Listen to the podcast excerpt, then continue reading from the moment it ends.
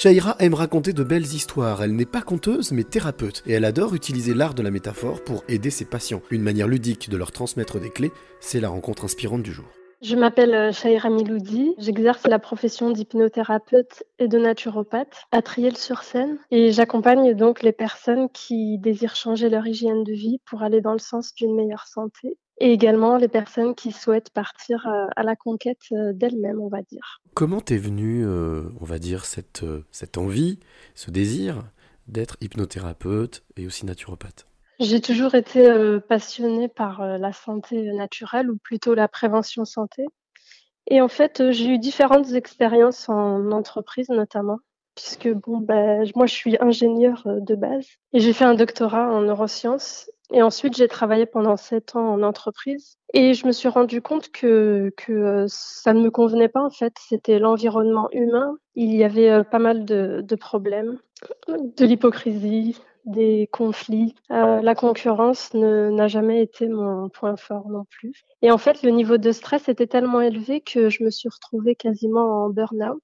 Et puis, il y a eu le décès de mon père à la même période et ça m'a fait un déclic. Je me suis rendu compte que j'avais pas envie de passer à côté de ma vie et de regretter de ne pas avoir fait euh, certaines choses. Et donc j'ai décidé de faire une reconversion professionnelle et je me suis lancée dans une euh, dans des études de naturopathie que j'ai complétées par la suite avec une des études en hypnose. Ça m'a beaucoup aidé moi-même à améliorer ma santé puisque j'avais des problèmes de santé et à retrouver, on va dire, un équilibre psycho-émotionnel.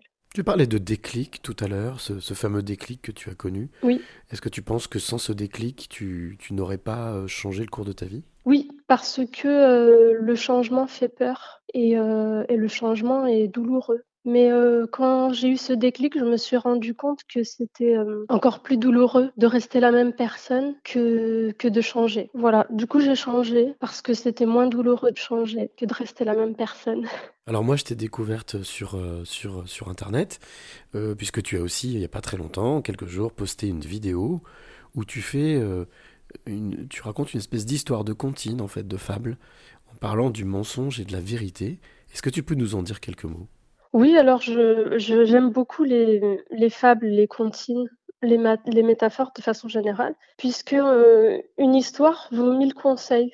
Une histoire, elle est toujours, euh, bien reçue puisqu'on n'est pas dans une position, on va dire, euh, paternaliste où on va conseiller la personne, on va lui dire: «Ben voilà, moi si j'étais à ta place, je ferais comme ça». Tandis que si on lui raconte une histoire, on est plutôt dans une technique euh, d'influence où on va essayer de lui faire passer des messages et finalement c'est elle qui va choisir de, de prendre le message et de l'interpréter à sa manière. Quand tu parles de message, ça veut dire euh, faire passer une information, faire passer un conseil? Oui, c'est ça. Et finalement, la personne, elle va prendre ce qu'elle veut. Alors, euh, les métaphores sont utilisées en hypnose. Une séance d'hypnose, euh, c'est plusieurs métaphores ou une très grosse métaphore qui va permettre de faire passer des messages, des informations pour que la personne puisse elle-même les retranscrire à sa manière. Et euh, si les suggestions euh, qui sont dans la métaphore lui plaisent, elle va se laisser influencer. Donc euh, les métaphores, c'est un de mes outils de travail pour les séances d'hypnose. Donc du coup, je connais beaucoup d'histoires. j'en invente et j'en récupère aussi beaucoup dans la mesure où elles sont pertinentes je, les utilise. Je suppose que l'émotion a une place importante dans, dans ce travail. Bien sûr, l'émotion a une place importante et quand on est euh, face à une personne, il y a un échange qui n'est pas seulement verbal, c'est euh, un échange énergétique, un échange émotionnel. Et comme on est dans une position empathique, on essaye de se mettre à la place de la personne et de voir le monde avec ses yeux et avec euh, son système de valeurs, ses émotions. Et donc du coup, les, mots qu'on va choisir, les suggestions qu'on va employer, on va les choisir de manière à ce qu'elles soient parlantes pour la personne qui vient nous consulter.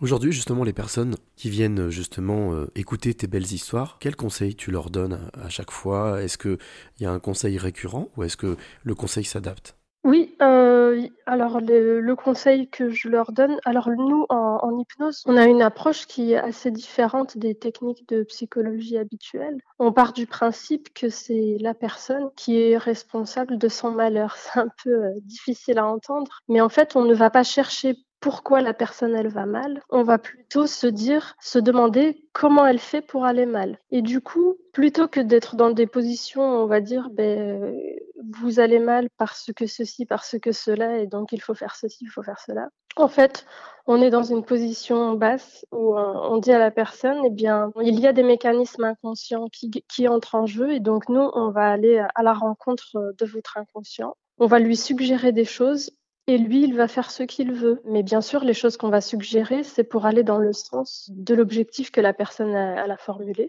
de ce qu'elle veut changer. Et ensuite, elle va euh, mettre en place les choses elle-même. C'est-à-dire que la solution, elle n'est jamais extérieure. Je dis toujours aux gens, c'est pas la peine de venir me voir et de me dire, je compte sur vous. Moi, je suis juste un outil. Et euh, donc, moi, j'utilise ma voix et des mots.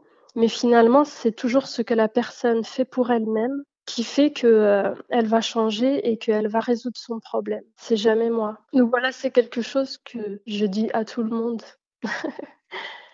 c'est de, se responsabiliser par rapport à sa situation.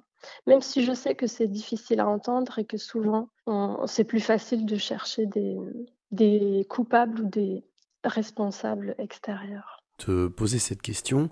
À toi d'apporter la réponse ou l'histoire que tu veux derrière. Euh, quelle est la, clé que tu aimerais donner ou transmettre à celle ou celui qui t'écoute maintenant? J'aimerais leur dire de, de ne pas chercher à changer le monde ou à changer les autres, mais plutôt d'abord de chercher à se changer eux-mêmes. C'est difficile, mais euh, ça demande euh, un petit travail sur soi. Et voilà, avant de partir à la conquête du monde ou à la conquête des autres, partez d'abord à la conquête de vous-même parce que c'est la clé pour vous connaître, pour vous aimer et pour vous réaliser pleinement.